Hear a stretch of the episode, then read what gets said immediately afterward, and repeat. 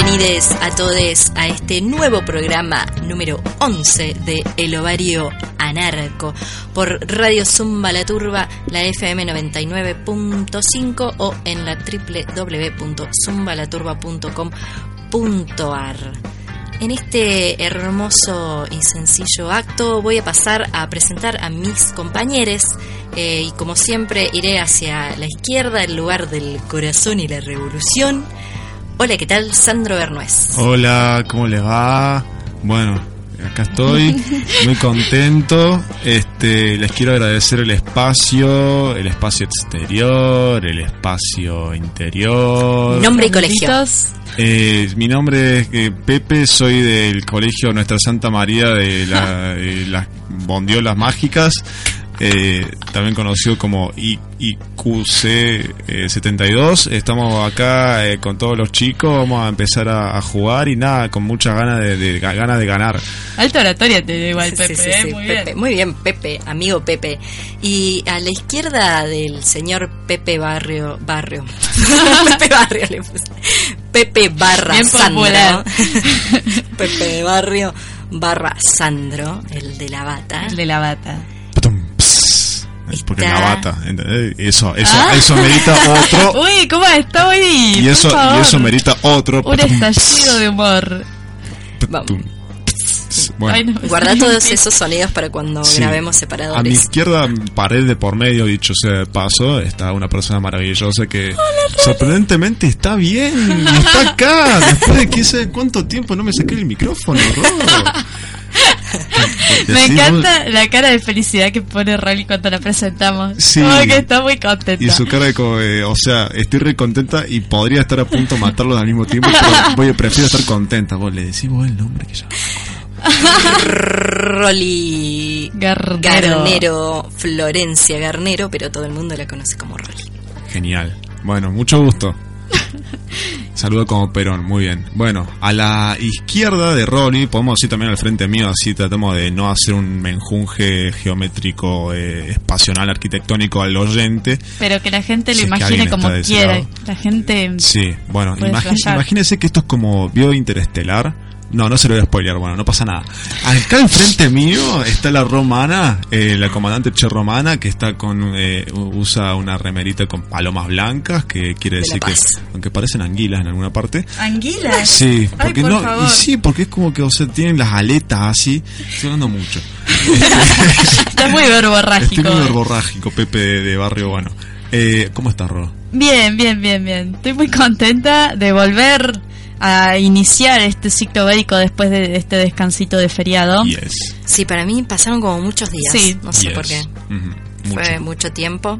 Eh, pero volvimos No, porque a nos esta extrañamos. Nos extrañamos. Sí. Muchex. Eh, y si nos estás extrañando, por, podés, o no, también podés decir otra cosa, pero si nos estás extrañando más, eh, podés entrar a todas nuestras redes sociales. Todas. Todas, todas, todas, todas, Todas. porque Todas. nos podés buscar como El Ovario Anarco en Facebook, en Twitter. en Instagram. en Taringa. no, ¿no? A la maula. En YouTube y próximamente, próximamente, los próximamente vamos a tener una página web que mira, te caes de. Nuestro, propio dominio pago, chicas, o sea. Voy a traducir, el Rolly hizo un, como una mueca, pum para arriba fue. Claro. Así, Un estallido, un estallido de feminismo Un- in your face. Óptimo. Un óptimo uruguayo. Muy bien. Bueno, Así tenemos- que bueno, tenemos todos esos lugares si nos quieren contactar. Eh, también nos pueden hacer el gran favor de decirle al compañero, al co- a la compañera, al compañere que tienen a su lado que estén escuchando un gran programa de radio y que pueden escucharlo por también eh, y ahí tienen como un play Plus. de TuneIn. Ah, Ah, pensé ¿qué que iba ibas a decir un plus que es TuneIn. Claro, no, iba a decir el, el Play. el botón de play sería, mejor dicho. O si no, en TuneIn, buscas el Ovario Narco y bueno, por ahí estamos. En realidad es un la turba, ¿no? Déjenme mandarle muchos saluditos. En primer lugar a Florencia Brandolini, que no la hemos nombrado y es- era como el alma hola, mater Flor. de este programa. Y además a Leo Martín, a la Meli Levi, a la Mili Pioletti, a la Meli Ñemek, a la Sofi Collazo y a la Meli Le. Y a la Ceci Culazo. Y a la Ceci Culazo. Que rimaba con Sofi Collazo y no le dijiste. Ay, es verdad. Bueno. Es que somos tantos, estoy contenta de que seamos tantos. Le equipe. El El equipo. equipo variestique. Todo con él, me encanta. Yo- Decilo así como en francés. Euh, L'équipe de l'Auvert, euh, ici on, on est beaucoup. Mon amour. Bon. Uy, uy. Plan, plan, le balón. ¿Sabes Yeah. por qué estamos internacionales? Porque hoy tenemos así como una, una cosa internacional en el programa, ¿no? Exactamente, tenemos una super invitada que es Marta Guerreño, que está en camino hacia nuestro estudio, que es presidenta y fundadora de la Unión de Migrantes, de Inmigrantes de Córdoba. Y vamos a estar hablando de muchas cosas, como de mujeres inmigrantes, del DNU horrible de Mauricio Macri en relación a la ley de migrantes. Hermoso, hermoso todo lo que tenemos. Ramond. Eh, très bien. También, très bien, Très pero bien. très bien, ¿qué significa? Sí. Eh, muy bien. Très bien. bien. Bueno, yo quería ir por el lado de tremendo, pero no existe. claro. Eh, No existe tremendo. Tremendín, Se puede decir terrible, fantastique, pero estamos en una Fantastique. clase de francés y Fantastique. no en el ovario. Y bueno, si usted quiere eh, clases de francés, Gracias por el chivo. puede contactarse con Romana. Por favor, busquen Romana. Ro Rosita en Facebook y me escriben y yo les doy clases de francés. Rosita con eh, C, no, con, no, no Rosita diminutivo de Rosa, a ver si se ubican. Gracias por la No, aclaración. por favor. Exactamente. Y tenemos más cosas, solamente que les voy a tirar así como... Un tráiler. un- Ay, claro. ¿Usted tiene dudas sobre qué significa... No, bueno, no importa. No spoilearlo. Claro, claro. Tenemos una nueva sección, no la vamos a repetir, vamos a dejar que se queden acá con nosotros y después van a saber de qué se trata todo este programa y esa nueva, esa nueva, no, ese nuevo bloque, columna. O sea, El demas- coso. demasiado misterio para mi mente. No Claro. puedo esperar. No puedo esperar. bueno, ponte a bailar con esta canción eh, y vamos a una pausa y volvemos con el ovario narco.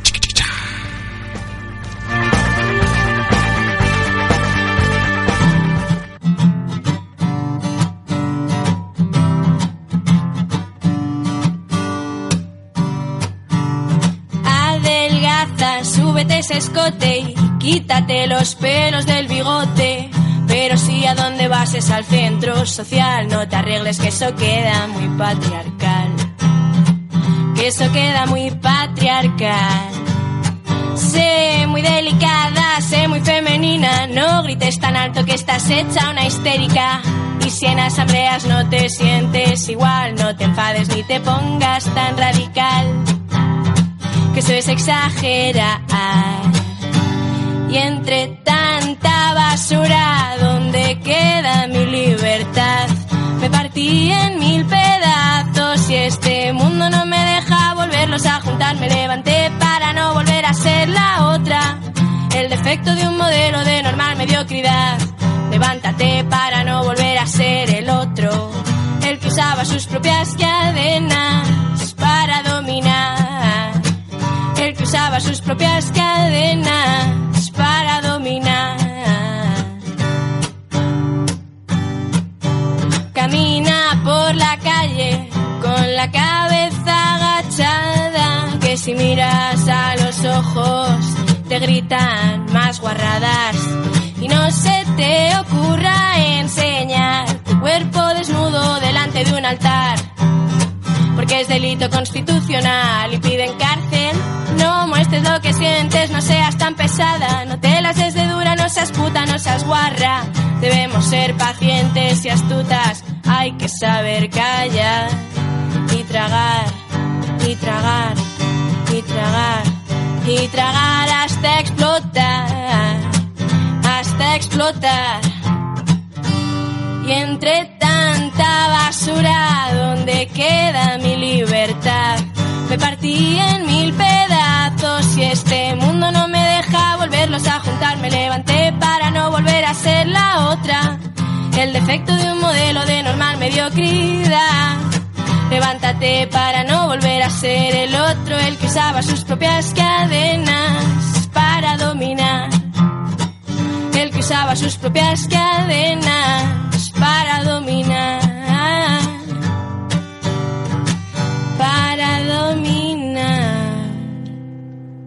Soy Darío Stanriver y estoy escuchando El Ovario Anal.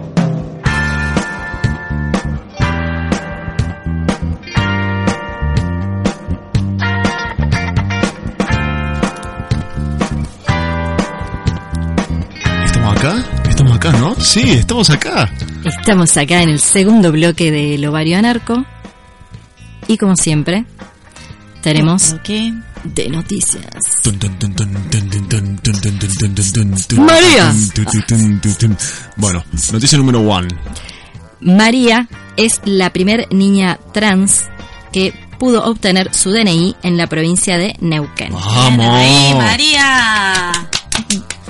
Con solamente tres años vino y le dijo a su madre, mamá, yo no soy más Martín y si me volvés a decir así, no te voy a contestar.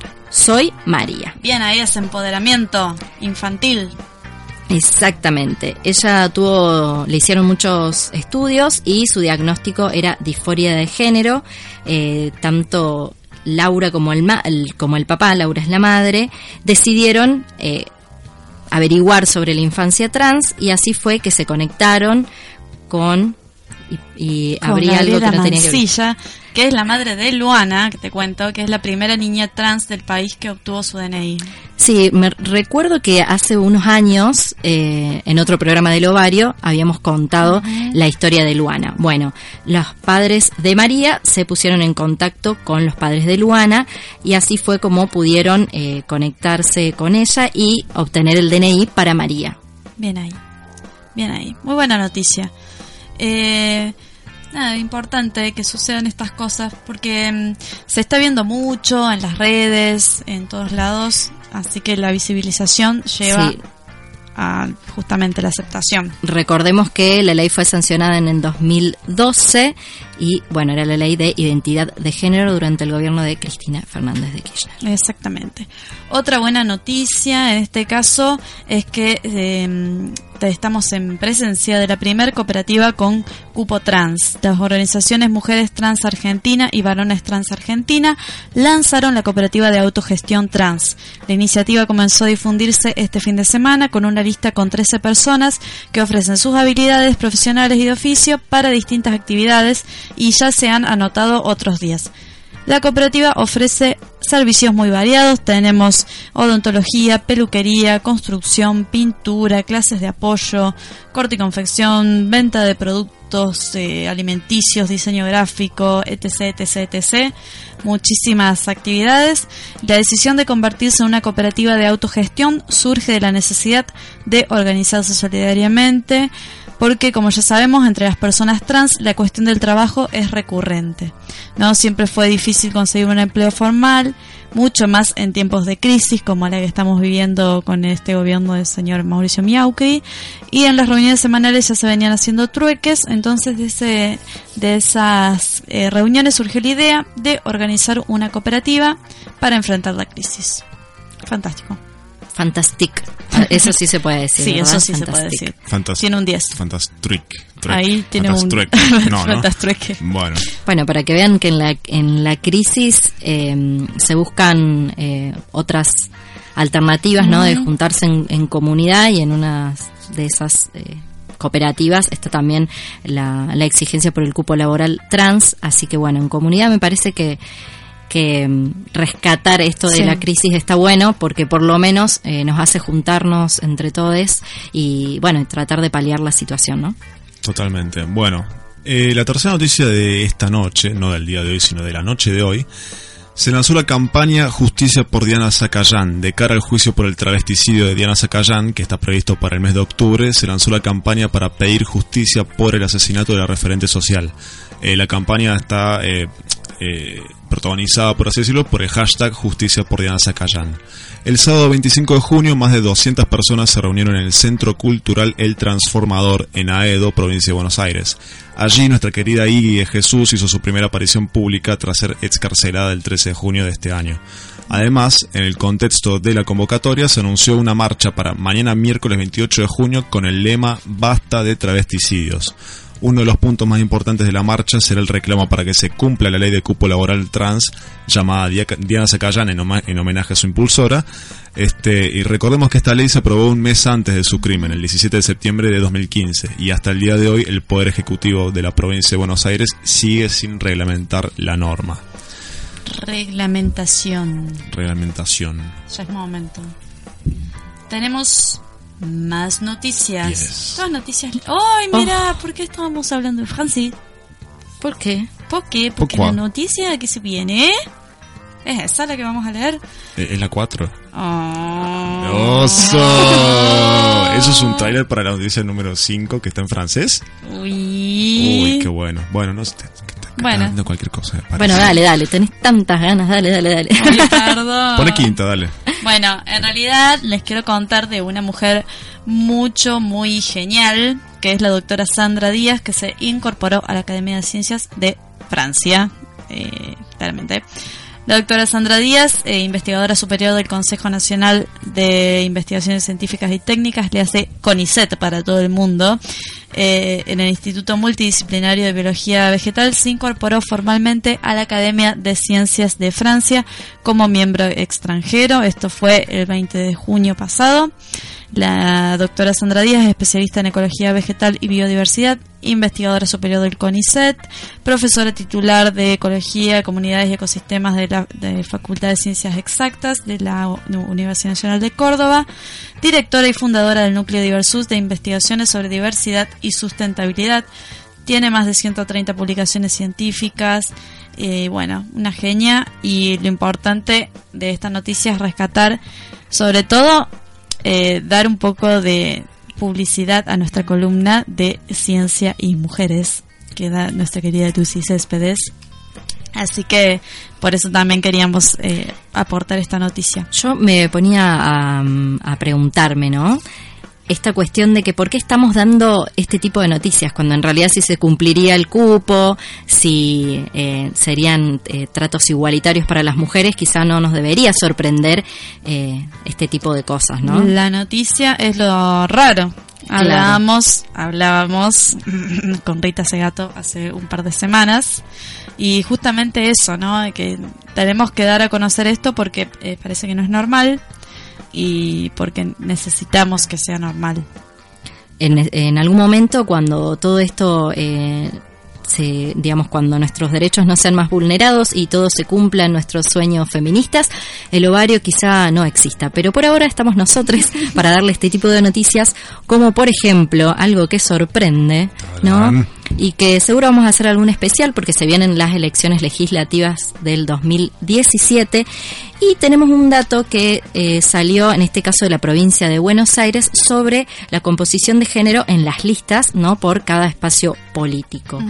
El que más paridad tiene eh, de un 47,6% en el caso de mujeres y un 52,4% en el caso de hombres es la el nuevo Frente Unidad Ciudadana con Cristina Fernández de Kirchner a la cabeza. En el caso de país, solamente el 40% son mujeres y en el caso del Frente de Izquierda. En el caso del Frente de Izquierda, que tiene tantos espacios eh, feministas y de género, solo un 37,5% de mujeres son, eh, bueno, componen este espacio eh, que va a estar de, cara a las elecciones legislativas de 2017. ¿Y qué me dice de Cambiemos? Cambiemos está ahí nomás también con el Frente de Izquierda con un 37,1%.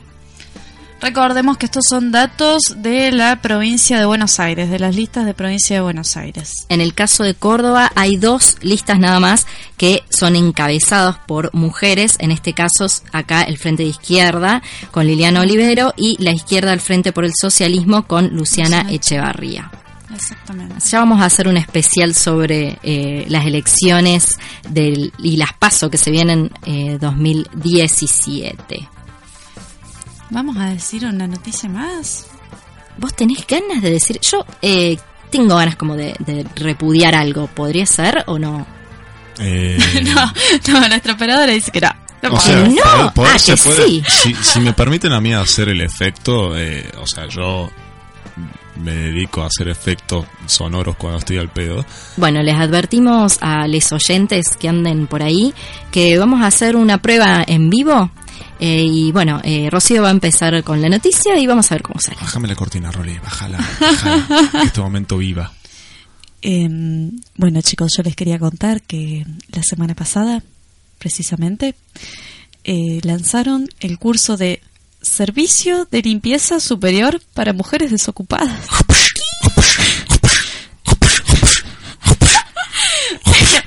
Estamos en presencia del nuevo garrote del año 2017. Un garrote viviente con efectos especiales a vivo. ¡A vivo! es como es como una piña igual. Sí, sí, Pero sí, es una piña, pero Me está encanta, muy se buena. las merece todas. ¿Cómo suele ser el garrote entonces? Para... Dale garrote. Ah, Dale una, una- garrote. una canción? Sí, pero- Ah, bueno. Yo me quedo con los golpes, disculpen. importa. Me encantaron, me encantaron. Bueno, O sea, porque siento el golpe en esta gente que no sé qué piensa. Eh, pero bueno, si quieren seguir garroteando en sus mentes, les cuento, con la mm, excusa de promover la inclusión laboral, el gobierno otorga capacitaciones para eh, uno de los sectores con más altos índices de informalidad y explotación. El gobierno mm, de Cambiemos lanzó este eh, curso de servicio de limpieza superior.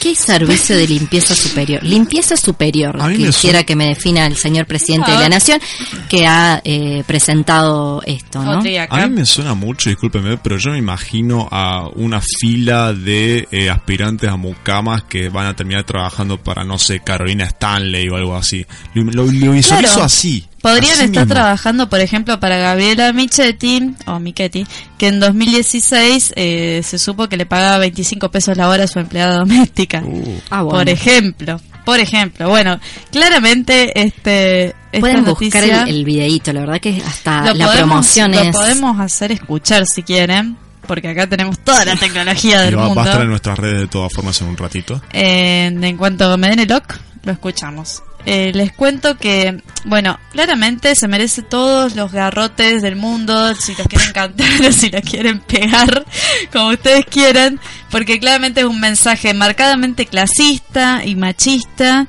eh, porque lo único que se le ofrece a las mujeres es limpiar y lavar, o sea, se le ofrece a las mujeres tareas supuestamente femeninas con salarios míseros. Pero Ah, es, es superior, hay, digamos Ay, todo, sí, es chicas. limpieza superior. Es Me enseñan a eh, Que vaya Mr. Músculo, toallas si es bien limpieza superiormente. Esto ya viene, chicos, ¿se acuerdan en noviembre pasado que también lo habíamos dicho en nuestro programa? Eh, se había lanzado la capacitación Belleza para un Futuro, patrocinada por la misma Carolina Stanley. Ven. Eh, Otra vez estereotipos, otra vez discriminación, otra vez machismo. El, el plan primer empleo, que los chicos entraban al McDonald's por un salario eh, tristísimo. Si usted huele neoliberalismo, está en Argentina con el presidente Macri. Terrible. Y ni, ni que hablar. Uy, mira, me acuerdo de cosas y me salen garrotazos de, de mi mente. ni que hablar de lo que se había compartido Tecnópolis con estas clases de cómo ser una chica it, una it girl Mm. y demás cosas que realmente dejan mucho que desear. Es es un retroceso, eh, sobre todo con, con todo el avance que estamos haciendo las mujeres en los últimos tiempos, que se produzcan este tipo de cosas es un retroceso terrible. Horrible, horrible. Eh, ya tenemos a nuestra invitada y está tomando mates Marta Guerreño, así que nosotros nos vamos a escuchar un temita musical y ya le invitamos a pasar, quédense ahí en el ovario anarco.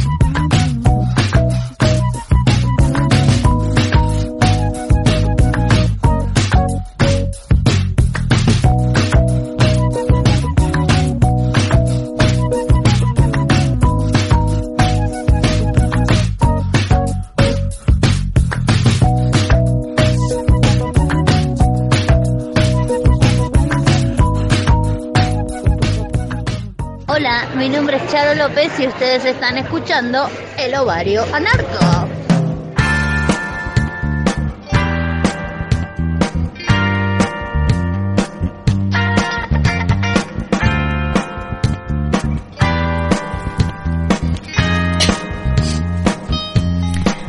Volvemos a un nuevo bloque de El Ovario Anarco y esta vez ya está en nuestros estudios una, yo podría decir una, una gran mujer, ¡Ay, me pone cara!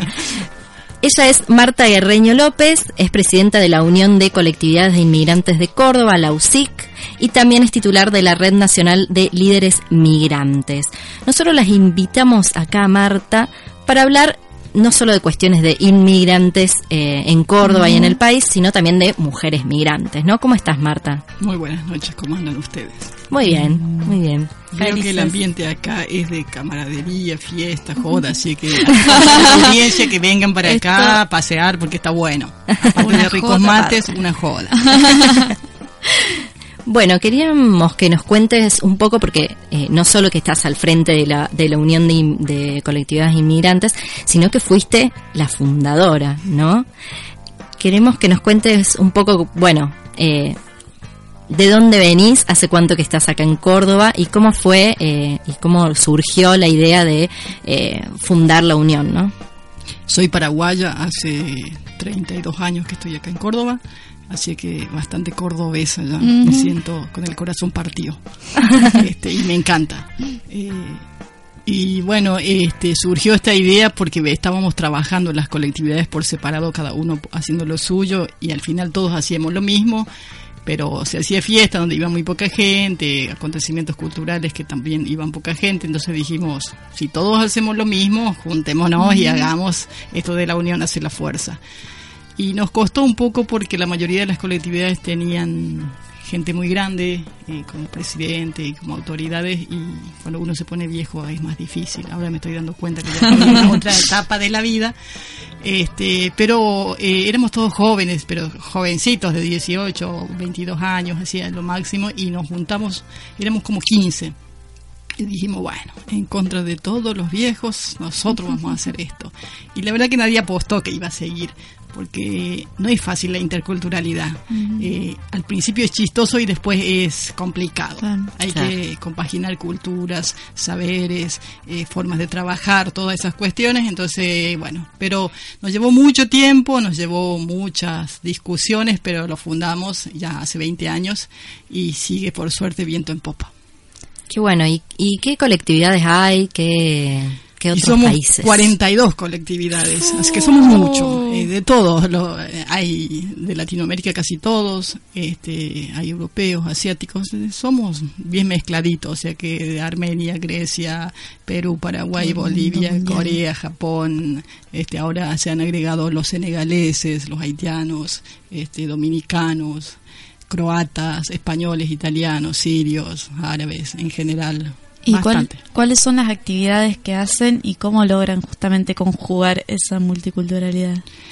Y nosotros lo que hacemos realmente es interculturalidad, porque nos compenetramos, eh, eh, hay una interacción entre las distintas culturas. Y a veces ya pensamos que hay una cultura extra ya ahí, que es USIC, eh, porque hemos aprendido bastante uno del otro y la forma es el diálogo, diálogo, concertación y mucha negociación. Discutimos mucho, debo reconocer que nuestras reuniones son a veces bastante arduas, pero con el tiempo ya hicimos un grupo de amigos, entonces ya es más Claro. fácil. Y las actividades sobre todo son, primero hacemos documentación a extranjeros, que es un tema desde el 2004 que venimos trabajando. Este, difundimos mucho la- los derechos de los migrantes y también hacemos actividades culturales como festivales, ferias eh, y otro tipo de acciones de ese tipo, sobre todo en escuelas, damos talleres sobre interculturalidad y así de todo un poco. Tenemos una bolsa de trabajo, tenemos una asesoría jurídica.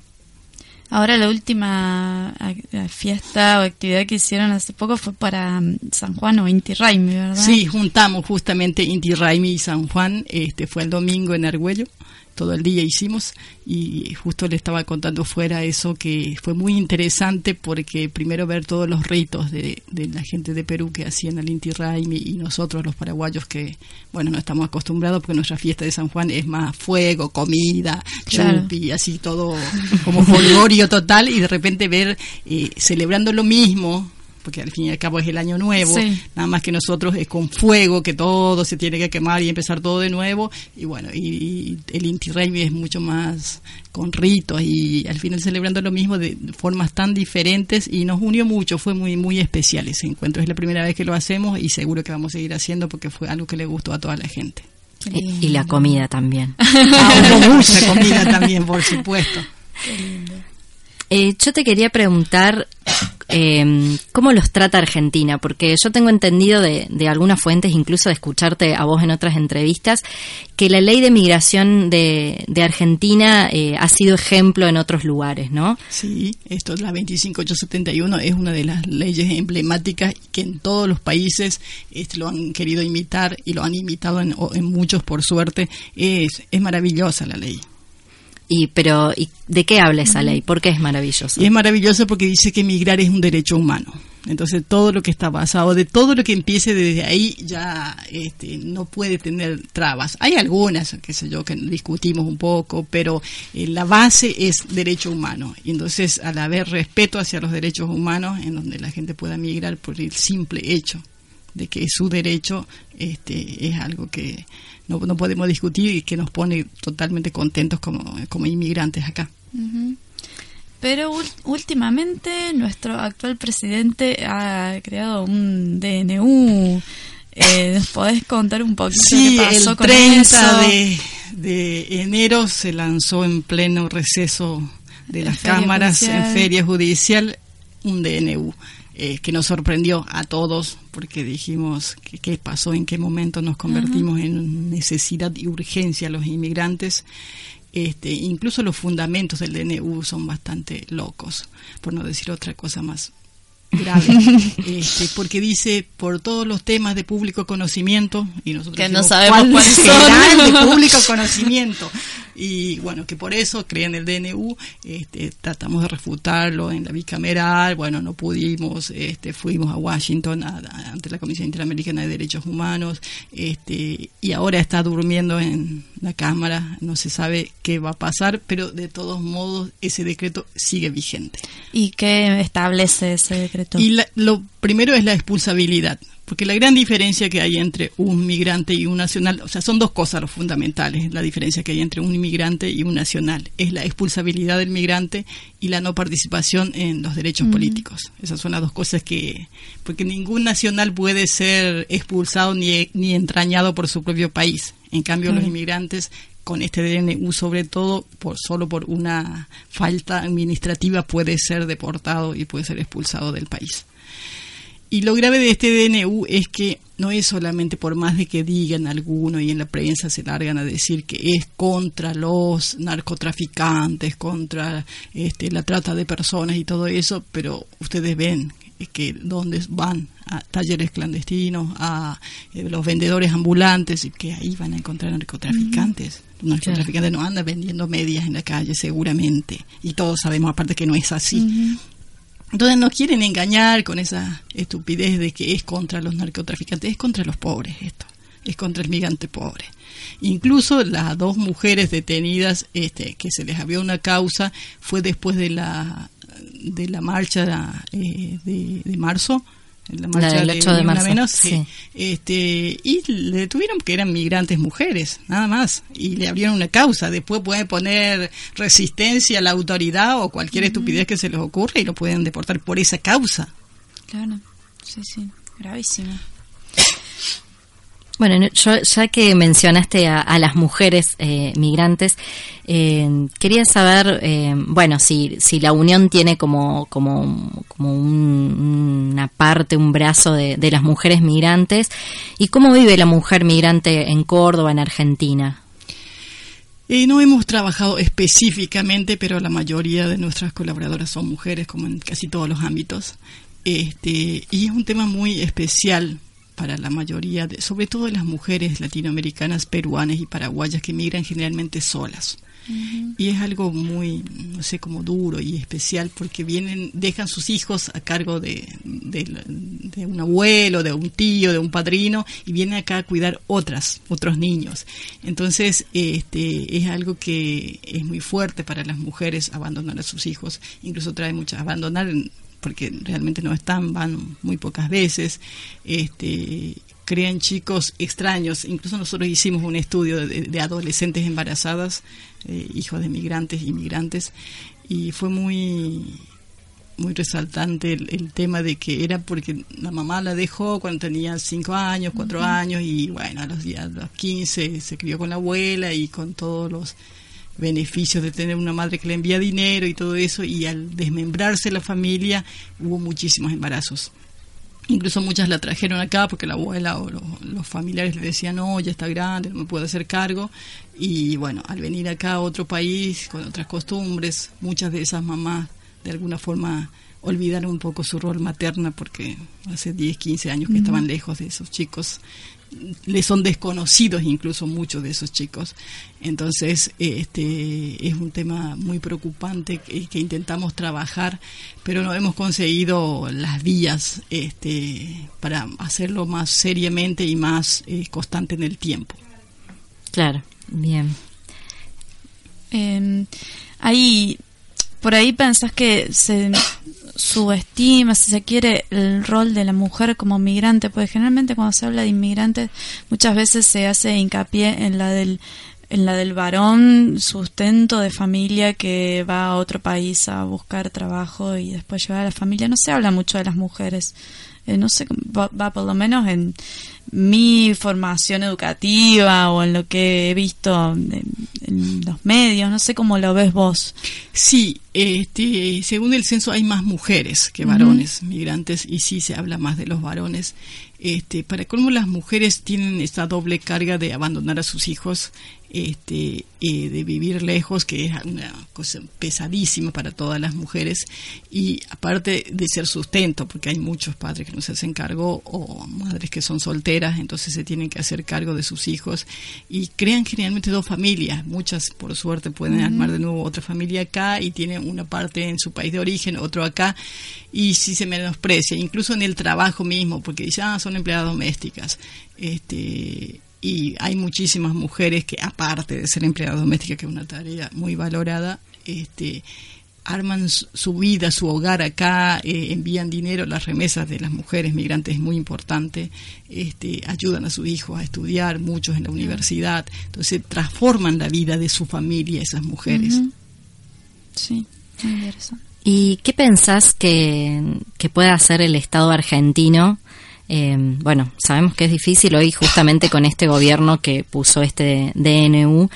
Eh, qué es lo que eh, el Estado debería eh, ofrecerles a los inmigrantes y sobre todo a las mujeres inmigrantes que tienen como ese como ese doble estigma también, ¿no? Por ahí recién decías que eh, las mujeres tienen este como este peso de, de haber dejado el rol de, de, de, madre, si se quiere, por haber dejado a los a los hijos y las hijas en su país y que por ahí el hombre que se viene no lo sufre porque le han enseñado a que no es un rol fuerte el de, el de ser padre o el de ser el padre que tiene que cuidar a los hijos, eh, porque es un estereotipo, porque es un, algo machista, digamos, de, que nos han enseñado desde chicos, y, y el padre como que, o el hombre no, no, no, siente, no digo todos, ¿no? Pero en general no siente ese peso, ¿no? De, de abandonar eh, el hogar. ¿Qué pensás que, el Estado nos, nos tiene que dar, eh, bueno, les tiene que dar a los inmigrantes y las mujeres migrantes como respuesta, ¿no? Y vos me conoces fuera de este ámbito y sabés lo que pienso, que el hecho de nacer anecdóticamente en un lugar no debe ser dador de todos los uh -huh. derechos. Entonces, lo primero que para mí cualquier Estado, y no solo el argentino, debe hacer es tratarle a las personas, como dice el artículo 6 de la ley migratoria, iguales. Entonces, si hay igualdad, y pero en serio igualdad, no que para algunas cosas sí, para otras tenés que rendir doble examen, para esto no. Si hay igualdad, este va a ser mucho más fácil todo, porque incluso esas mujeres pueden trasladar a sus hijos. Uh -huh que eso sí con la nueva ley, la nueva ley sigo diciendo ya lleva 12 años, este es muy favorable porque la reunificación familiar, aunque ahora con el DNU también se pierde una parte de eso, este favorece, favorece para que las madres puedan cre crecer al lado de los hijos, que es el ideal de todas las personas, todas las, las, madres. Y el Estado yo creo que lo que puede hacer es esto, tratarnos igual, como dice la ley, y este, así no hay diferencia porque naciste en tal lugar, ya no tenés derecho a, porque hay muchos programas que no pueden entrar porque sos migrante, porque tenés claro. 90 millones, bueno, ya está. Uh -huh. Entonces, igualdad, como dice la ley, cumplir esa igualdad. Este, y otro tema que me parece que sí nos puede y nos debe, eso es lo que siento, deber, es el derecho político. Uh -huh. Porque desde el momento en que somos número, votamos, todos los problemas de igualdad, todos los problemas de este acceso a cualquier tipo de programa, acceso a cualquier tipo de educación es factible. Para mí, si nos trataran como ciudadanos uh -huh. y ciudadanas en este caso, se resolverían todos los problemas o gran parte de los problemas. ¿Los inmigrantes eh, van a poder votar ahora el, en las PASO? No, no votamos nosotros. Nosotros eh, para las nacionales no, no somos tan buenos para votar solo para solo para intendente y en Córdoba, La Rioja, Buenos Aires eh, votamos para gobernador.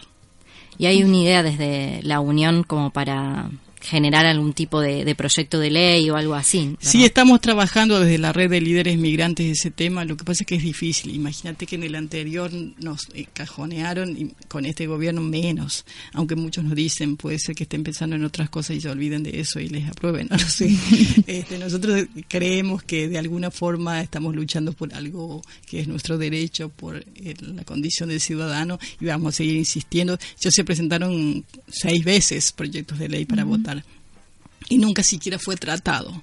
Y ahora vamos a justamente para el cuarto encuentro de líderes migrantes que vamos a hacer en septiembre en, en la UNLA, en la Universidad de Lanús, este, vamos a hacer un, un evento muy especial. Este, esto es primicia, chicas. Ah, Vamos a hacer un abrazo simbólico al obelisco con los trajes típicos de todos los países. Oh, Intentamos que vamos a hacer cientos y cientos de bailarines y de personas que quieran participar. Vamos a bailar el Pericón Nacional y vamos a presentarle a alguien nuestro proyecto de ley. Qué bueno, muy bueno. ¿Cuándo? ¿Cuándo es? Va a ser el 24 de septiembre. 24 de septiembre. Lo tenemos agendado para hacer fuerza por eso. Eh, Marta, como mm, presidenta de la Unión de Colectividades de Inmigrantes de Córdoba, en estos 20 años de formación del colectivo, ¿ves que las demandas o los problemas eh, cambian, son diferentes de, los migrantes, incluso, no sé, las, los intereses o es siempre más o menos similar? No, ha cambiado mucho porque en los primeros tiempos era el tema de documentación. Cuando en el 2004 entra en plan de regularización Patria Grande, bueno, se resolvieron gran parte de esos problemas y ahora ya tantos años de, de eso, que hay muchas facilidades, sobre todo para los Mercosur y asociados, se resolvieron esos problemas. Y esa era la preocupación mayor de la gente, tener su documento, porque es el por más que nos pongan así en rojo extranjero, igual tenemos DNI y bueno, este ya podemos hacer un montón, desde tener un chip para un teléfono, alquilar, lo que fuera, ya al tener acceso al documento ya es algo este que facilita un montón de cosas. Y con el documento ya se puede trabajar en blanco, bueno, todas esas cuestiones más, acceder a este cosas sociales, este, ya se puede resolver esos problemas y empezaron todos los problemas de participación ciudadana. Aparte la gente con el tiempo porque el primer tiempo la gente vivía ocultándose, porque no tenía documento, entonces no podía visibilizarse. Cuanto más fuerita y escondida estás mejor. Bueno, desde el momento que tuvo el documento ya puso, pudo visibilizarse y discutir algunos temas y sentirse parte y no tener miedo, porque ese era el temor mayor de la gente. Me pueden deportar, me pueden deportar, y creo que antes había mucho más, mucho menos deportaciones que ahora. Entonces, este, finalmente, lo que ahora la gente pide es esto de participación ciudadana, interculturalidad, este, lucha contra la discriminación, este, acción social, y la gente ya, ya se siente más parte. Entonces ya lucha por su condición de ciudadana. Muy bueno, me parece muy bien ese cambio. Sí, Claro que sí. Yo eh, quiero preguntarte un par de cosas más, pero me parece que necesitamos tomar un mate primero. Así que eh, vamos a ir a un temita musical y ya volvemos con más Ovario Narco y con nuestra entrevistada Marta Guerreño, que es la presidenta del colectivo de migrantes de Córdoba. Get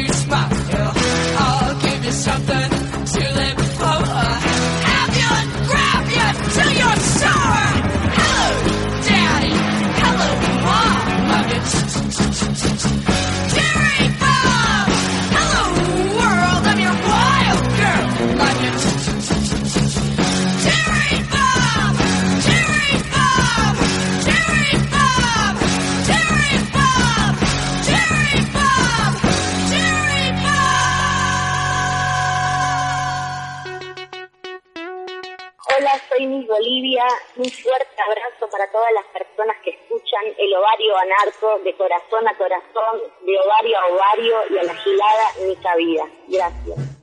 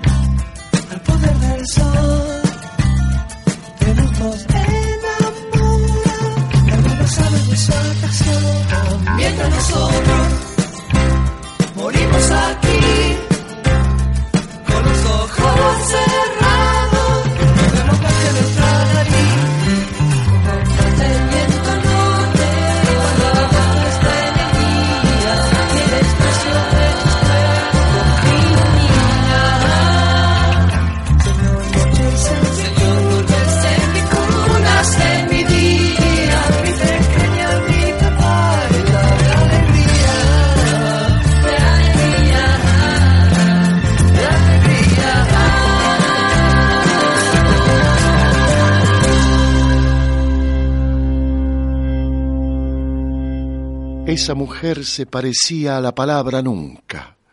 Desde la nuca le subía un encanto particular, una especie de olvido donde guardar los ojos. Esa mujer se me instalaba en el costado izquierdo. Soy Chacho Marcetti y estás escuchando El ovario anarco.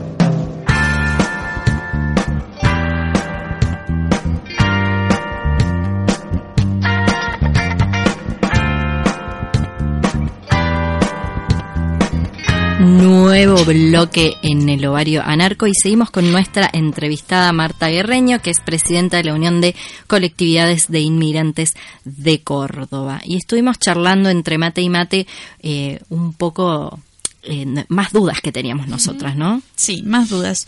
Sobre todo, eh, queríamos preguntarte si vos sentías que em, en la sociedad se veía como algún tipo de diferenciación o de trato diferente hacia mujeres de distintos, eh, de distintos países o de distintas culturas. no sé cómo se ve eso. Sí, de por sí siempre hay discriminación hacia los de rasgos aborígenes o de afro o negro. Los de por ahí los afros no quieren que se le diga negro, así que vamos a tratar de acostumbrarnos a decirle afro. Este, entonces sí, discrimina mucho más a, a una indígena, a una chica afro, este, a los latinoamericanos en general nos discrimina mucho más que a los, europeos. los europeos. Sí, porque ser rubia de ojos claros, bueno, tiene su plus en la Argentina. Este, y se cree que hay una calidad de raza, este, entonces el ser morochito, bajito, no es precisamente el prototipo que se pretende y discrimina muchísimo más. Los rasgos físicos este, contribuyen mucho en la discriminación. Y aparte también el hecho de que cada mujer de ese tipo, en sus países de origen también eran discriminadas. Entonces es como que trasladan también eso y ya uno se acostumbra en el caso, no sé, de los paraguayos, de los bolivianos que son tan machistas, este, por sí un maltrato, una palabra agresivo, lo que fuera es como normal y todas esas cosas que se naturalizan, por supuesto, pésimamente, pero se traslada también acá. Y el argentino, sí, ah, pero es el rasgo, es la fascia lo que este, generalmente discrimina a una europea o este, por ahí una exótica colombiana también puede ser bien vista, una brasilera exótica, pero después eh, sí discriminan bastante. ¿Y notas que hay eh, diferencias ya que estás en, todo el tiempo en contacto con personas de, de, distintos países o que vienen con una tradición distinta, por más que, que estén hace muchos años acá, diferente entre los países? Y hay cosas en donde sí son diferentes y hay cosas que se respetan. A mí, por ejemplo, algo que me llama mucho la atención es cómo los musulmanes o las musulmanes en este caso usan velo y todo eso y cómo es respetado. O sea que hay como cosas que eh, lo ven diferente, raro, pero lo respetan. Eso, por ejemplo, es una cosa que me, me, agrada mucho y me llama mucho la atención, cómo respetan ver a una mujer con velo. Este, pero si ven a una brasilera vestida poco porque están acostumbradas, es una loca. Eh, que no, no se mide todo de la misma forma. Este, depende de quién lo mire, pero es así. Este, Automáticamente mujer y incluso este, muchas de las brasileras y muchas de las chicas de, República Dominicana o de Colombia dicen lo mismo, que eh, le parece exótica, pero enseguida tratan de avanzar rápidamente como diciendo, estas son fáciles, sangre caliente, fácil.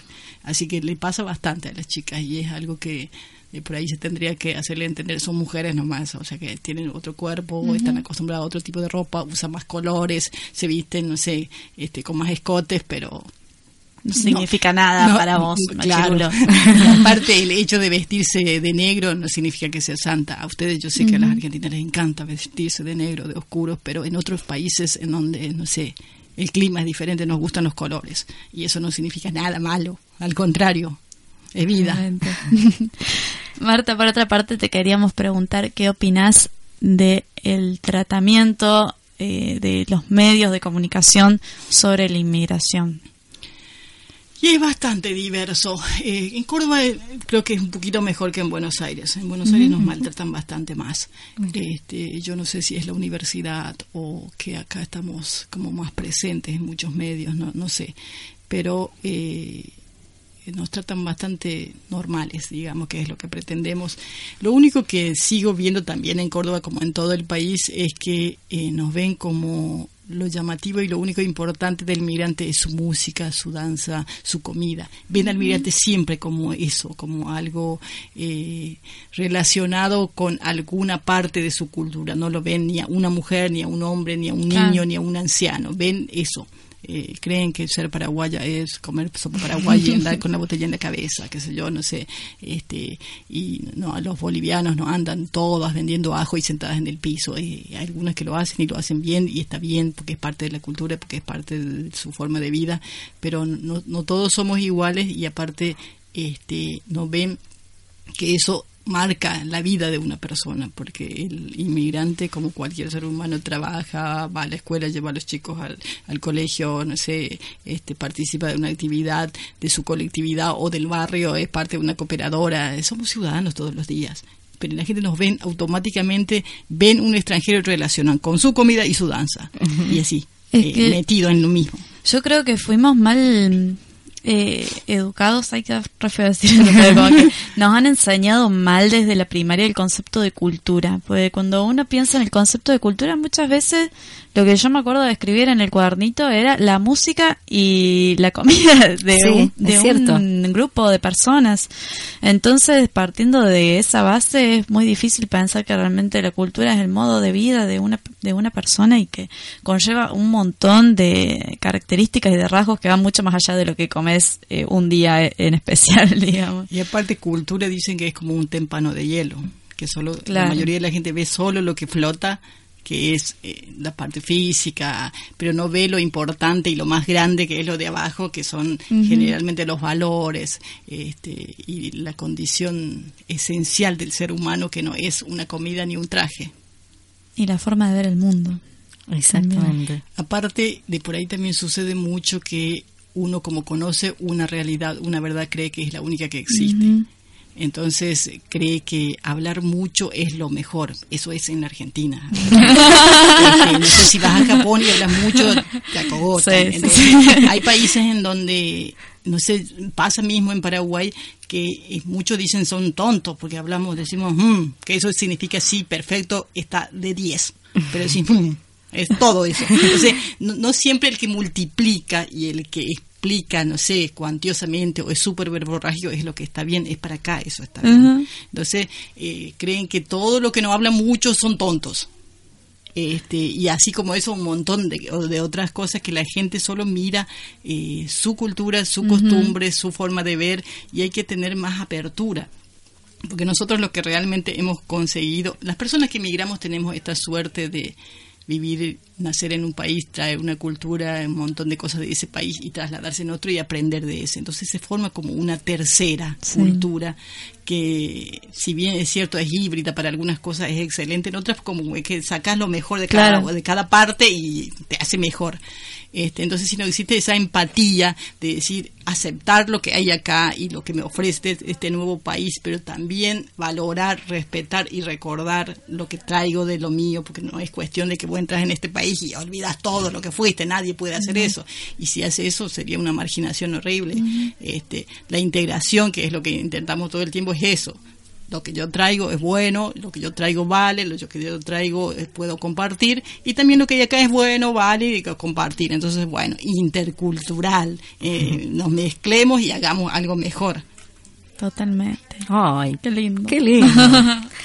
Bueno, Marta, eh, nos quedaríamos charlando un montón de tiempo más, pero eh, tenemos que seguir con el programa. Te invitamos, obviamente, que vuelvas de nuevo. Eh, y bueno, te vamos a estar viendo ahí en septiembre. Capaz que vamos, mira, si podemos, vamos al, abrazo al obelisco. Muchas gracias por estar acá, por compartir toda tu historia. bueno, que yo ya te conozco un poco de, antes, pero bueno, como dije, una, para mí una gran mujer.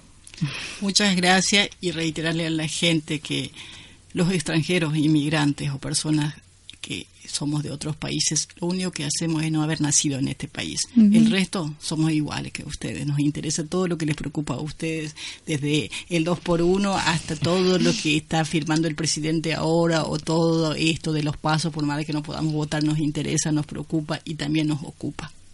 Hoy, con ese gran cierre nos vamos a escuchar un poco de música. Ya volvemos con el ovario anarco.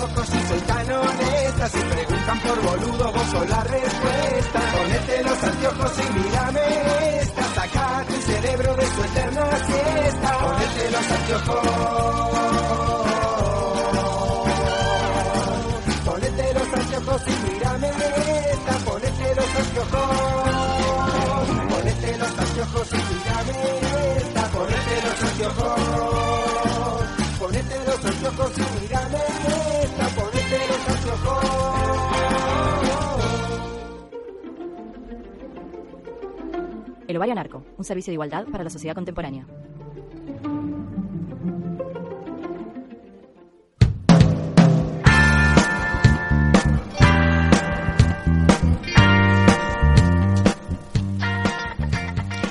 Nuevo bloque en el ovario anarco y venimos charlando desde, desde siempre, diría yo, que siempre se nos complican muchas cosas, ¿no?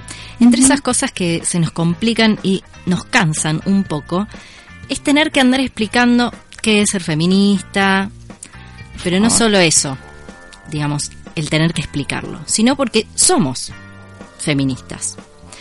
Si alguien por ahí te dice mm, soy peronista, no le- después no le pregunta al toque, che, ¿y por qué sos peronista? No, ¿no es cierto? No, no, no. ni a palos. A lo suma dice, ah, bueno, sí, estoy de acuerdo con vos, o no, pero no le exige una explicación de por qué es peronista, de por qué es de izquierda, de por qué es marxista, por qué es ambientalista, por qué es hincha de Lanús, no sé. Ojo, eh, con Lanús, capaz yo pregunto. Pero no, pero en, re- en realidad no. Nadie exige que le pregunten por qué son lo que son o creen lo que quieren, lo que creen o deciden llamarse de tal o cual manera. De un- pero no solo eso, ¿eh? No, ¿No? solo eso. Porque luego de que explicamos por qué somos feministas, ahí se viene la sarta de palabras que también hay que explicar, ¿no? Porque ella empieza, ¿por qué no igualismo? Si lo que ustedes quieren es igualdad, y, y yo los trabas porque biológicamente tienen pito y son hombres y no son mujeres, entonces son los trabas. Entonces hay un montón de conceptos e ideas que son parte del feminismo que se relacionan con el feminismo. Y hay que explicarlas y explicarlas. Y explicarlas, ¿no? Entonces eh, decidimos, como ya sabemos y como ustedes lo escuchan cuando escuchan algunos separadores de este programa, que el ovario narco es un servicio de igualdad para la sociedad contemporánea. Entonces nos propusimos hacer esta nueva sección del ovario Yeah. narco que se llama Dicción Sí, ovario.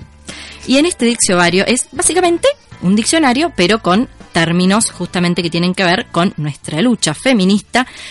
Y bueno, esto es eh, la hermosa nueva propuesta que les traemos. Pero como nosotros no tenemos la posta para nada, ya se los decimos siempre, no, tenemos la posta de nada, sino que nos gusta que a la posta la hagamos entre todes, invitamos a que otras y otros feministas nos den una mano armando ex- ex- este diccionario. Y hoy tenemos como nuestra primer invitada a... ¿Puede ser efectos de... de redoblante? El Diccionario con Mariel Soria. Mariel es actriz y comediante, actualmente realiza espectáculos de stand-up, es miembro del grupo de improvisación Teatro Minúsculo y actúa en la obra para niños Que las hay, las hay. En radio conduce el programa Magazine Freak por Radio Bicicleta y es columnista en Tarde para Chequear en Radio Gen. Y aquí la tenemos ¿Cómo a estás, Mariel. ¡Qué nervios! ¡Qué nervios estar acá! Me encanta este programa, así que es un honor para mí estar acá. nuestra primera invitada de, de esta columna. Queremos que nos eh, muestres toda tu sabiduría en palabras ováricas y que nos cuentes qué nos trajiste hoy para el diccionario. Bueno, hoy les traje cinco palabras que escuchamos más o menos a diario y que por ahí no sabemos qué decir o qué contestar cuando nos preguntan qué significa esta palabra o qué significa, porque viste que hay como una jerga eh, feminista y por ahí la gente que no es feminista eh, no sabe cómo, cómo llegar o, o no sabe cómo preguntarte, ¿viste? Entonces yo me, me tomé un tiempo para eh, escribir sobre estas palabras y que el concepto quede más claro. La primera palabra que traje es la palabra machirulo. Me encanta machirulo. Machirulo. Machirulo que es el varón cuyos genitales dominan su pensamiento y accionar, bloqueando cualquier tipo de entendimiento y empatía por el sexo opuesto. Su hábitat es amplio, ya que es común encontrarlos en la calle con un andar pélvico elevado para abrirse paso por la vida, en el transporte público apoyando su miembro sobre el hombro de alguna pasajera, en cargos jerárquicos donde no concibe otra subordinada que no sea mujer y en casa de su madre. El machirulo vive bajo la sombra de una amenaza ficticia por parte de las mujeres que piden derechos y considera que cualquier espacio de igualdad es una pérdida de derechos para él. Su principal aval es su madre, de quien nadie puede decir nada de lo que él es capaz de pensar o hacerle a otras mujeres. ¿No? Es lo famoso con mi vieja no te metas. Un Edipo Eh, fuerte, ¿no? Fuerte, fuerte, fuerte. Mucho colecho desde, desde muy... Viste, hay que tener ojo con el colecho ahí, ¿eh? Bueno, en la mayoría de los casos padece de una paranoia innata que le hace creer que lo engañan, hablan de él o se mofan a sus espaldas, situaciones que lo habilitan a revisar celulares, mails, redes sociales o participar de reuniones solo de chicas para que ninguna información se escape de su control. ¿Viste cuando te dicen, puedo venir con mi novio? Mm, hay que... Da, da, error. Error. Su genitalidad cerebral lo hace caer en la falsa creencia que las mujeres hablan solo de él y su virilidad, y aunque se le repita hasta el hartazgo que las mujeres hablan de otra cosa, insiste en mover su pelvis para adelante para recordar su objeto de poder. Frecuenta reuniones con otros machirulos donde los temas de conversación oscilan entre deportes, videojuegos, pornografía y el cansancio que le genera el pedido colaborativo doméstico de su compañera, de quien cariñosamente se refiere como la bruja o aquella. ¿No? Viste, el machirulo es muy de esta otra, aquella, eh, aquella me dijo, aquella hizo. Bueno, ¿Sabes que me suena también a... Ay, no se ve el crossfit en esta foto. Oh, Ay, no sí. se ve. Sí. Ay, vamos a probar de otra forma. Sí, viste, el machirulo suele estar muy solo también, ¿no? Ay, Eh, sí, hay hay mucha, pobrecito. mucha selfie, mucho Instagram de machirulo eh, haciendo crossfit y corriendo runner. Mucho runner, Runner, runner, sí. work hard, Sí, eh, sí. 100%, Hashtag, hashtag, en inglés, hashtag. ¿no? Hashtag Sí. en inglés. Sí, mucho sí, power. sí, mucho, mucho hashtags. Mucho mucho, hashtag. hashtag. Así que si usted eh, eh, tiene alguna persona cercana con todas estas eh, características, sus antenitas de feminismo van a definir que es un machirulo. Machirulo, sí. Bueno, el siguiente concepto que es uno eh, que ya hasta ya hasta causa gracia, ¿no? Que es el concepto eh, feminazi. Feminazis, Feminazis, que feminazis. salió medio Mirta Legrand. Sí. Bueno, feminazi es el adjetivo calificativo con el que una persona se refiere a una mujer que pide igualdad de derechos. Se desconoce el origen de la etimología del término, ya que hay estudios de la Universidad de Massachusetts que certifican que ha- han explotado las cabezas de sabios y estudiosos que intentaron asociar el pedido de igualdad de derechos con el régimen nazi que perseguía judíos y proclamaba una raza aria. ¿No? Es como que hizo la cabeza, detonó, porque no, no. Aún no se ha visto espécimen. Vos sabés que eh, tuve que buscar esta palabra en el diccionario porque yo decía espécimen. Espécimen, yo también. Y, y no, y el acento está en la E. Entonces, Oh. aún no se ha visto espécimen alguno de feminazi. Abundan mitos que podría tratarse de cierta figura monstruosa que se alimenta de penes, que corta de hombres desprevenidos y vulnerables y luego usa sus entrañas sangrantes para escribir mensajes satánicos en paredes de iglesias y patrulleros de la policía. ¿Habría Nadie- visto usted en la calle una feminazi? No la vi en la tele, yo la vi en la tele. Que el A mí cura me estaba dijeron, triste. sí, me dijeron de una feminazi, bueno. La siguiente palabra es tetazo. el tetazo que fue eh, ¿cuándo fue el tetazo? este año no ya estoy ya es como no, que tengo una continuidad estoy como es- fue el año pasado sí Fue el año pasado porque fue cerca de Morón y ese tipo y de hacía cosas. calor me parece Hacía calor, hacía calor. va no tanto porque fue un día de frío me acuerdo que dijeron ¿por qué no se ponen en teta si hace frío? Mm, vamos a chequearlo. Vamos a Enero, chequearlo. febrero dice acá la operadora. Bueno, es que Lo ya, no, qué es. claro. ¿Qué Lo importante es es el saber qué es el tetazo? tetazo. El tetazo es un evento solidario entre mujeres por el derecho de amamantar en la vía pública. Algunas corrientes, sin embargo, identifican a este grupo como mujeres pornográficas y cochinas que gustan de mostrar sus senos bajo la falsa premisa de la necesidad alimentaria de su niña en cualquier momento y lugar. Asimismo, consideran que el principal objetivo de las militantes del tetazo es provocar erecciones Ay, involuntarias y deseos libidinosos a transeúntes desprevenidos. Vos fíjate cómo es, ¿no? Usan el chico para mostrar la teta. Claro. La teta, qué asco. Qué asco. Qué asco, no quiero ver que lo tape, que lo tape la criatura. Qué horror. 7 Yo me de febrero pregunto, nos dice acá la... mm, ¿qué dice esa gente que se, así como que se enoja, ¿no? Con el tetazo en la calle, que dice de las noticias que hay en algunos medios de comunicación como despampanante, Pampita y su topless. Topless, Claro. ¿Sabes qué Topless son? es una palabra más top de tetazo, digamos. Claro, ¿Sabes qué es más son? punta del este. Machirulos. Es como una diferencia política, ¿no? Claro. Tetazo Sí, y topless. y topless, sí. Y porque topless es re top porque está en coso. En Ay, inglés. razón, boludo. ¿Viste? Hashtag Si en nosotros inglés, decimos eh, tetasis, probablemente eh, sí ahí mejor. Bueno, otra, otra, otra. La siguiente palabra es la palabra patrullero. El patrullero es un vehículo en el que se conduce la policía con celeridad cuando hay mujeres sin bikini en la playa. Ajá. Ding, ding, ding, ding, ding, ding. En raras ocasiones se utilizan para acudir a un llamado de emergencia sobre violencia doméstica o abusos sexuales. Son vehículos muy sensibles a palabras escritas con tiza como yuta puta o muerte al macho. Se Ah, pone mal el patrullero, se pone mal, deja de funcionar, se debilita, llora, empieza a tirar líquido para freno, líquido para freno, líquido para freno porque no sabe qué hacer con eso que le pasa, no entiende. qué le Queremos una película de Cars con el patrullero. Sí, la queremos. Así un, un cars de, pa- de. Claro, sí, sí, que llore. bueno, y la, la última palabra, una así como cortita y al pie, es la palabra hormonal, que es un adjetivo calificativo utilizado por machirulos para dar por terminada una discusión una vez que se agotaron sus argumentos. Pero, espectacular, me encantó. Me encantó. Es o sea, no tengo más para, nada para decirte, estás hormonal, no se puede discutir con vos. O sea, O sea, what? Me encantó, me encantó. Me encantó. ¿Sí? Bueno. Me encantó. ¿Cuál fue la palabra que más te gustó? ay, hay Flo- todas. Florencia Brandolini. Hay todas. Yo, eh, machirulo y patrullero me volaron la Me cabeza. la cabeza, ¿no? me volaron la cabeza. ¿A usted, señor de camarógrafo Sandro Bernués? Sí, bueno, yo creo que la más linda de todas. No, son tan todas buenas, o sea, eh, qué sé yo, Machirulo bastante interesante. o sea, Machirulo me, me partió la cabeza. y los hashtags en inglés, después le faltaron los emojis los bracitos, este, fitness, world class, gym, terminator, etcétera. Eh, El machirulo eh, es fuerte.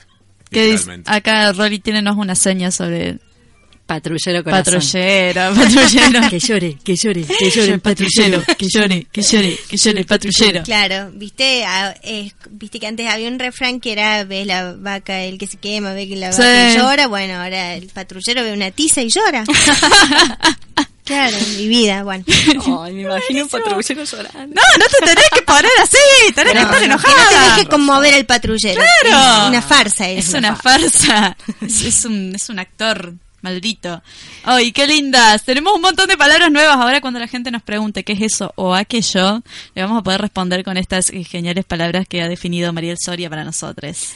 Que Estamos le recontentes. agrademos a la- le, agrade- le agrademos. No, Me le agradan, le chicas. Me reagradan, me encanta este programa, me agrada mucho. Le agradecemos un montón que haya sido nuestra primera Ay, sí. mujer dicciobárica. Sí, fue, fue, no fue un trabajo fácil, les digo. Ajá. No, no fue un trabajo fácil. Eh, hoy como que di muchas vueltas, muchas vueltas. No es tan fácil, ¿viste? Cuando vos tenés que definir, ahí eh, se te empiezan como a, a- a atar los cables. Atados cables. Pero bueno, eh, uno está al servicio de la sororidad y bueno. Ah. Y estos eh, términos están disponibles para quien quiera usarlo y quien quiera utilizar las definiciones. Es un regalo Lo de, dejamos de mí en- para el ovario en toda la gente Commons. que escucha el ovario narco. Lo vamos a subir entonces a nuestras redes eh, para que puedan eh, hablar, ¿no? Con otra gente que no conoce los términos feministas. Que quiere decir que estamos transmitiendo en vivo. Ah, vivo. En vivo por Facebook. Hola Facebook. Nada, estamos recontentos de que sucedan todas estas cosas, como todo junto. ¿Qué pasa si queremos ir a ver a Mariel para reírnos un poco más sobre eh, esto, este tipo de humor de stand-up? Y bueno, la próxima fecha es el, si no me equivoco, el 10 de julio. Si cae 10 de sábado, es 10 de julio. bueno, ca- el ¿Sabes que el segundo 15 sábado de julio cae sábado? Eso te lo firmo. Bueno, entonces el 15 de julio. Tengo un poco cruzadas las fechas. en julio, ustedes Entonces, eh, en julio, sí, si no, siempre, bueno, en mi Facebook, en mi Twitter, que es Mariel Soria, eh, ahí vamos subiendo la información. Pero en esa segunda semana de, en la segunda quincena de julio, vamos a estar con Elisa Gagliano, con Verónica Ortiz y Patricia de los Ríos en Alta Gracia Bar y Comedia. Buenísimo. Que los que quieran ir, pueden ir y reírse un poco ahí. Muchas gracias, Dixio Bárica Mariel. Y vamos con un poquito de música. Ustedes pueden buscar todo esto que escucharon recién en el ovario anarco y próximamente en una página que va a ser elovario.com.ar o como sea nuestra, nuestro dominio. Estamos, como viste, la parte burocrática y la parte donde hay que pagar esas cosas feas, pero van a poder encontrar todo esto y mucho más en este servicio para la igualdad contemporánea que hemos decidido llamar el ovario anarco.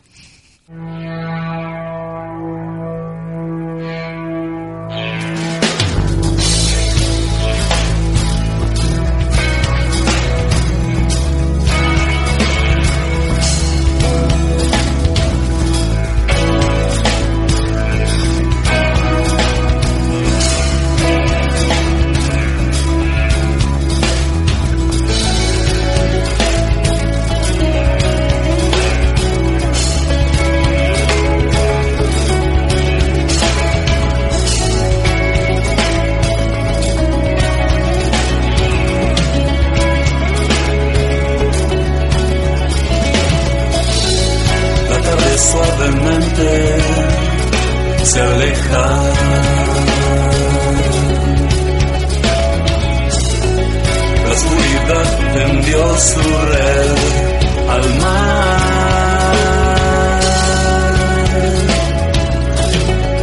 Espera entre las ondas. Dios sabrá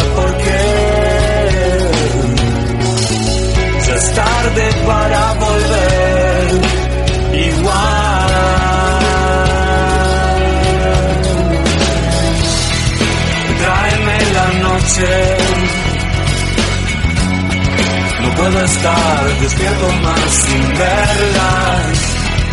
Tráeme la noche.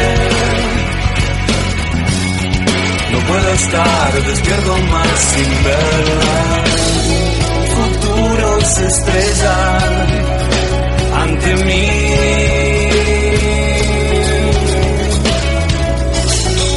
Desciende las tinieblas de ansiedad.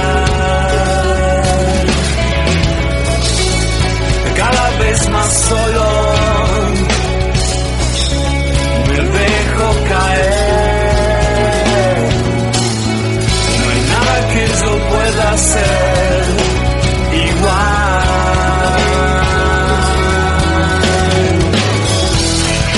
Tráeme la noche. No puedo estar despierto más sin verla. Tráeme la noche. Puedo estar despierto más sin verla.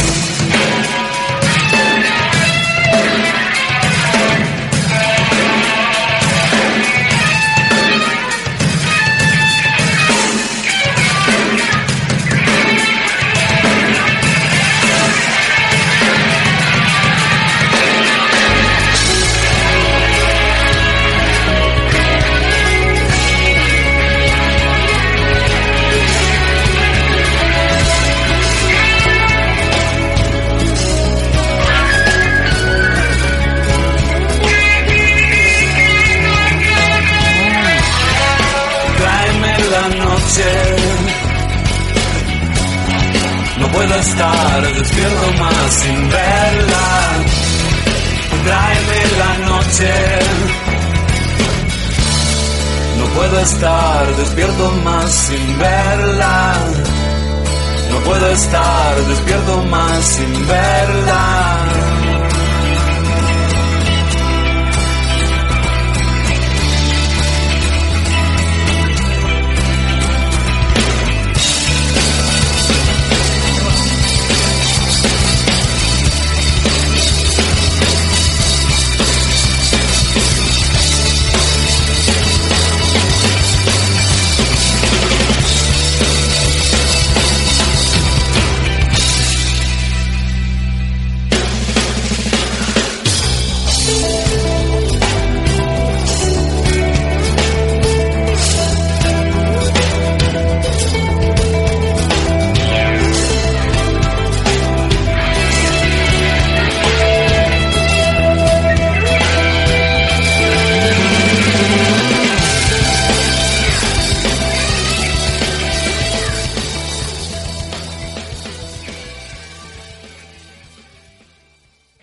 Cuando vas a comer o a tomar algo con un hombre cualquiera, un chongo, hasta con tu viejo? Y uno se pide una gaseosa y el otro se pide un cuba libre. Y cuando llega el mozo le das sin pensarlo el trago con alcohol al ser masculino aunque lo hayas pedido vos. Bueno, eso me revienta. El ovario narco. Las bombachas al gobierno, las tetas al poder.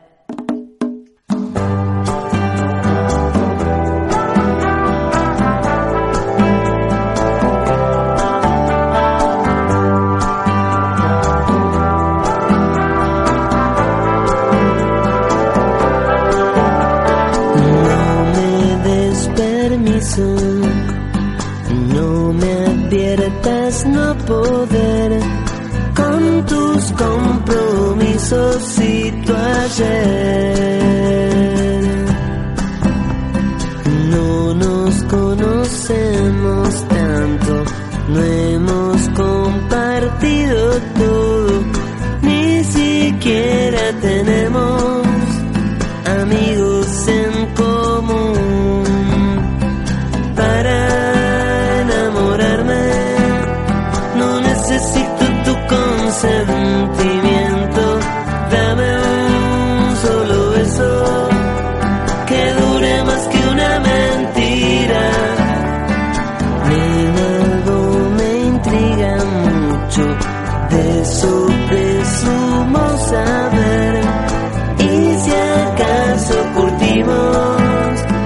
que nos vamos a entender. Para enamorarme, no necesito tu consentimiento. Dame un solo beso que dure más que una mentira. Quizás esto se deba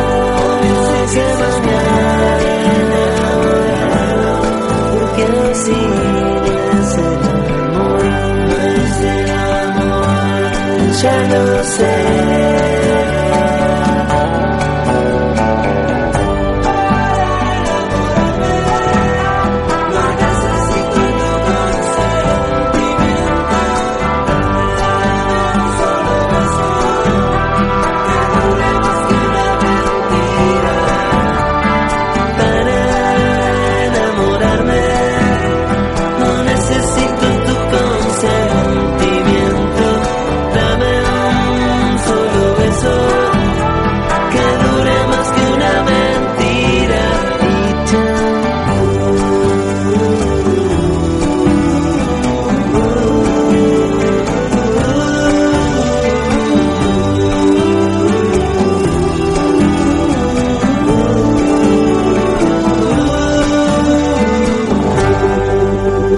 Thank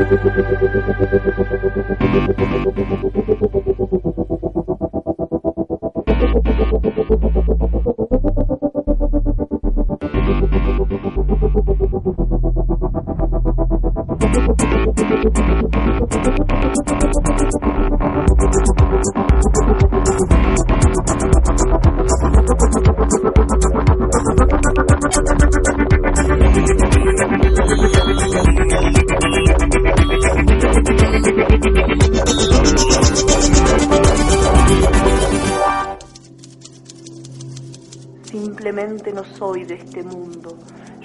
Con frenesí la luna.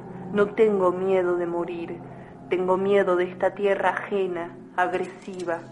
No puedo pensar en cosas concretas, no me interesan. Yo no sé hablar como todos. Mis palabras son extrañas y vienen de lejos. Me iré y no sabré volver. El Ovario Narco, un servicio de igualdad para la sociedad contemporánea.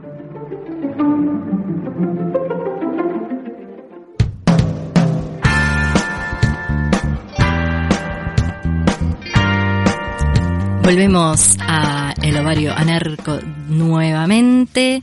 Todavía estamos eh, armando y pensando en los nuevos términos del diccio ovario. Yo me quedé recopada. Sí, yo estoy pensando en el patrullero que llora todo el día. Pero también nos quedamos copadas eh, de una entrevista que hicimos hace unos días que por eh, problemas de la vida y la ley de Murphy Ley de Murphy, La Darío. ley de Murphy, Darío. Te voy a encontrar ese separador porque quiero que sepan que Florencia Brandolini le anda diciendo a Darío Steinreiber, Steinreiber ley de Murphy, Darío. Así Claro. que lo voy a buscar y lo vamos a poner. Lo vamos a Con, poner. E, con sin ese. Y esa ley de Murphy se manifestó cuando eh, habíamos invitado a la gran antropóloga Rita Segato a nuestros estudios y tuvo un problema y no pudo venir. Pero ¿qué pasó? La, seguimos, la, seguimos por todos lados. La seguimos. Chicos, Stalker está mal. Pero como la queremos mucho, la seguimos y pudimos hablar y charlar y tomar mates y comer sí. naranja y banana Eh, con Rita Segato. E ir a la marcha del 3 de junio. Que Exactamente. fue lo más hermoso que nos pudo pasar. Y en esa entrevista nos contó un montón de cosas. Recordemos que ella es antropóloga y estuvo varios años trabajando con eh, los presos en Brasilia. Trabajando sobre todo con los presos que habían cometido femicidios. Así que súper eh, importante e interesante la experiencia de Rita en ese sentido. Y es también por lo que le preguntamos, ¿no? Pero sobre todo, eh, vamos a ir- les cuento que vamos a ir poniendo pedacitos de la entrevista porque es una entrevista muy larga y queremos que todo el mundo la escuche. Entonces la vamos a ir poniendo a lo largo de todos los programas un poquitito de Rita para que cada uno eh, escuche cada martes. Y en este caso eh, vamos a poner un pedacito en el cual hablábamos de la mediatización de la violencia de género, ¿no? Esto de que si eh, influye eh, de alguna manera u otra el tratamiento que hacen los medios de comunicación de los de la violencia de género y sobre todo de los femicidios y cómo son tratados, ¿no? Algo que como comunicadores nos nos tiene pensando todo el tiempo. Así que vamos a escuchar las palabras de Rita Segato. Obviamente salió el- mucho más el tema a la luz de la violencia de género, que vos decías el otro día que no crecieron las denuncias, sino el, el tema, ¿puede ser? Sí, claro. Y, y también está todo este debate de la mediatización, de cómo se trata el tema, de si es necesario o no. Eh, ¿Cuál es tu opinión? Porque nosotros también, nosotras mismas, al formar parte de un medio de comunicación, nos preguntamos cómo tenemos que abordar el tema, de qué No, manera. pero eso no lo pueden. Eso se- eh, sería necesario que de la misma manera en que en algún momento eh, se elaboró y se y se con y se y se combinó entre los editores de, de medios cómo se trataría o cómo se dejaría en silencio la cuestión del suicidio. Y esto sucedió y habría que hacer un poco, historiar un poco. Yo no soy del campo de la comunicación, pero de algo que estoy segura es que ustedes, un estudio interesante, importante que deberían hacer, es ver cómo se consensuó el tratamiento del suicidio en los medios. Porque ahí hubo realmente un pacto entre los editores de medios. ¿Cómo llegaron a ese pacto? ¿no? Eh, que, que también tiene problemas, porque la salida más fácil fue simplemente no, not- no dar noticias sobre suicidio. Pues si las dieran, nos quedaríamos boquiabiertos. Sí. Lo cual es un problema, porque muchos padres de, de familia, padres de adolescentes, no saben el riesgo por el que están atravesando. Y de, de niños también. Entonces, al no pasar la noticia, al, mm, solucionarlo de la forma más simple, simplemente no hablar de eso, no informar, también se les niega, se le niega a la población eh, la, información sobre un gran peligro que se cierne sobre muchísimos hogares. Porque es una de las primeras causas de muerte, dependiendo de la provincia, del país, pero en todos los países está entre las primeras ca- causas de muerte adolescente el suicidio. Entonces, eh, tendría que haber una noticia, pero ellos lo resolvieron así, por, la, por el silencio. Ahora, yo creo que tiene que haber también, eh, eh, buscar un consenso, eso no se puede generar en un día, dos, son los- las universidades, los lugares donde los periodistas se forman, que debería ser una serie de, de reuniones, de, de seminarios, de mm, espacios de conversación, eh, para ir pensando cómo transformar la manera en que se da la noticia sobre los feminicidios y la violencia sexual en general. Eso es un trabajo que no puede ser de un día para otro, no es, no es de opinión, tendría que haber algunas, algunas encuestas, algunas investigaciones, eh, eh, en fin, un tiempo, darse un tiempo para pensar eh, ese tema, ¿no? Por ejemplo, el examen eh, eh, pormenorizado de cómo se, se realizó ese, ese, ese acto de crueldad. Eso, eso me parece a mí que está de sobra, ¿no? ¿Qué le pasó a la víctima? ¿Cómo fue? O sea, es casi como una lección de cómo practicar la crueldad. O sea, todo lo que puede entrar como una manera de enseñar la crueldad, eso tiene que salir. Y estamos muy expuestos a eso, a una enseñanza de cómo practicar la crueldad. Si uno mira la televisión hoy, se- es impresionante. Cómo se enseña a la gente a pensar lo que nunca había pensado antes, a imaginar lo que nunca había imaginado antes. Muy peligroso. ¿Y pensás que hay como un grado de, de responsabilidad, más allá de que creo que la mayoría de los tratamientos y abordajes periodísticos están mal hechos en relación a la violencia de género, que porque se empieza a hablar más del tema, los medios tienen alguna influencia en, en eso de que se empezó a decir de, de la epidemia de femicidios, por ejemplo? Mm, Yo creo que porque van bajando el, el- el umbral de, de, de- de sensibilidad al horror. Eso es algo que nos está pasando a todos. Todos estamos siendo sometidos a un acostumbramiento a, el- a, posi- a la posibilidad de, de prácticas y de actos eh, humanos que jamás, que, que jamás hubiéramos imaginado. Entonces, eh, es- es- esos son los medios, esos son los medios. eh, eh, y yo creo que ahí hay una agenda, porque hace 20 años lo que veo menos, inclusive lo que podíamos ver en la televisión sobre prácticas crueles, eh, era muy inferior, una porción mínima de lo que hoy vemos y los niños ven. Entonces, eh, eh, hoy es posible lo que antes no era posible. ¿Por qué es así? Porque la sociedad inclusive está siendo inducida a una especie de patrón psicopático de sensibilidad, ¿no? Que quiere, para tener alguna emoción, ¿qué es el psicópata? Para tener alguna emoción necesita em- empujar la frontera de lo mostrable un poco más allá. Las películas son cada vez más atroces. Eh, eh, el horror es cada vez más atroz, porque si no, ya escuché eso de adolescentes en, en mi casa, en mis alumnos a veces que ya, ya es aburrido porque ya fue visto. Entonces, eso es la, la, pro- la, la promoción, una agenda de promoción de la, de la psicopatía como una, como una estructura de personalidad modal para nuestro tiempo que necesita siempre avanzar un poco más en, una, en un límite para tener un gozo, para sentir. El psicópata es así, es alguien que necesita avanzar sobre el límite de la ley para tener una emoción.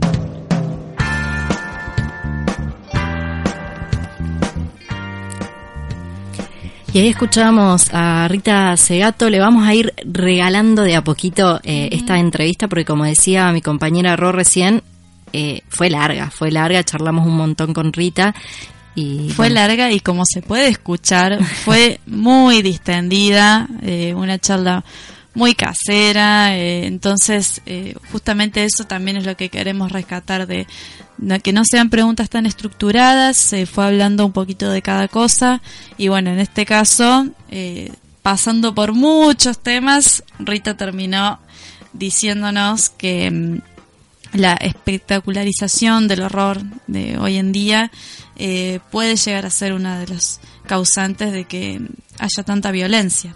Y que, y que esa eh, violencia se muestre eh, como que contribuye a este acostumbramiento que dice ella a la violencia, eh, a, a, a la, a- sí, a la violencia tanto en, en, eh, en- a nivel imagen como a nivel eh, palabra, ¿no? Si se quiere.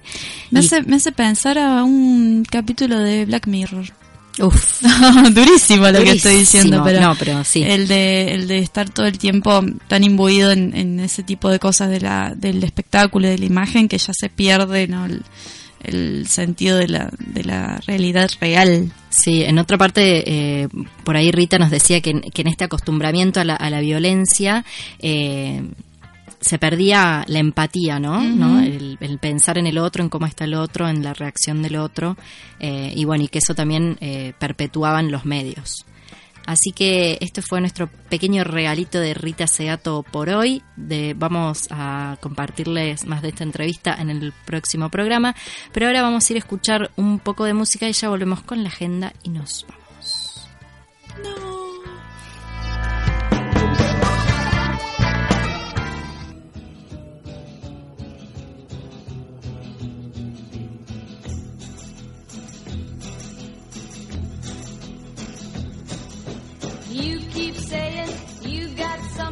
For me.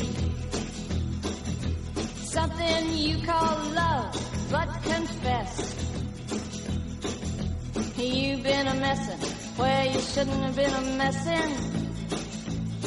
And now someone else is getting all your best.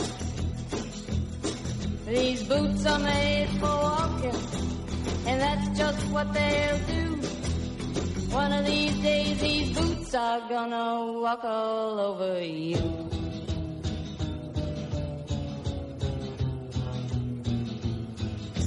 Yeah. You keep lying when you ought to be truthing. And you keep losing when you ought to not bet. You keep saying when you ought to be a changing. Now what's right is right, but you ain't been right yet. These boots are made for walking, and that's just what they'll do. One of these days, these boots are gonna walk all over you. You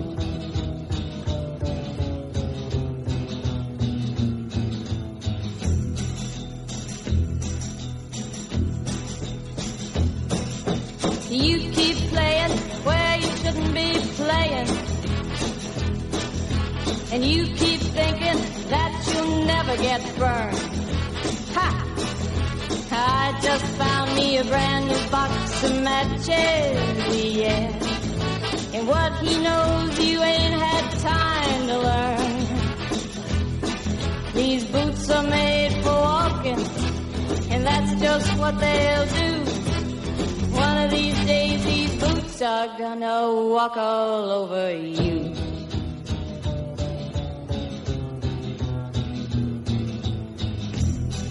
Are you ready, Boots? Start walking.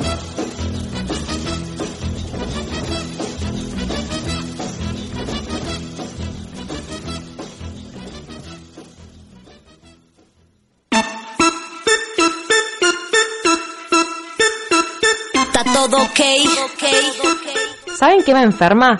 Las revistas para mujeres que se pasan 10 páginas diciéndote que seas vos misma y las otras 990 con trucos para endurecer el culo y sacarte la celulitis. El ovario narco. Unidas y en bombacha.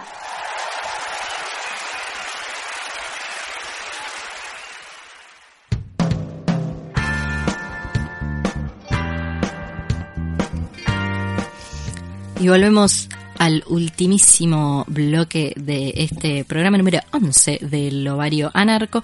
Y como siempre tenemos eh, nuestra pequeña agenda.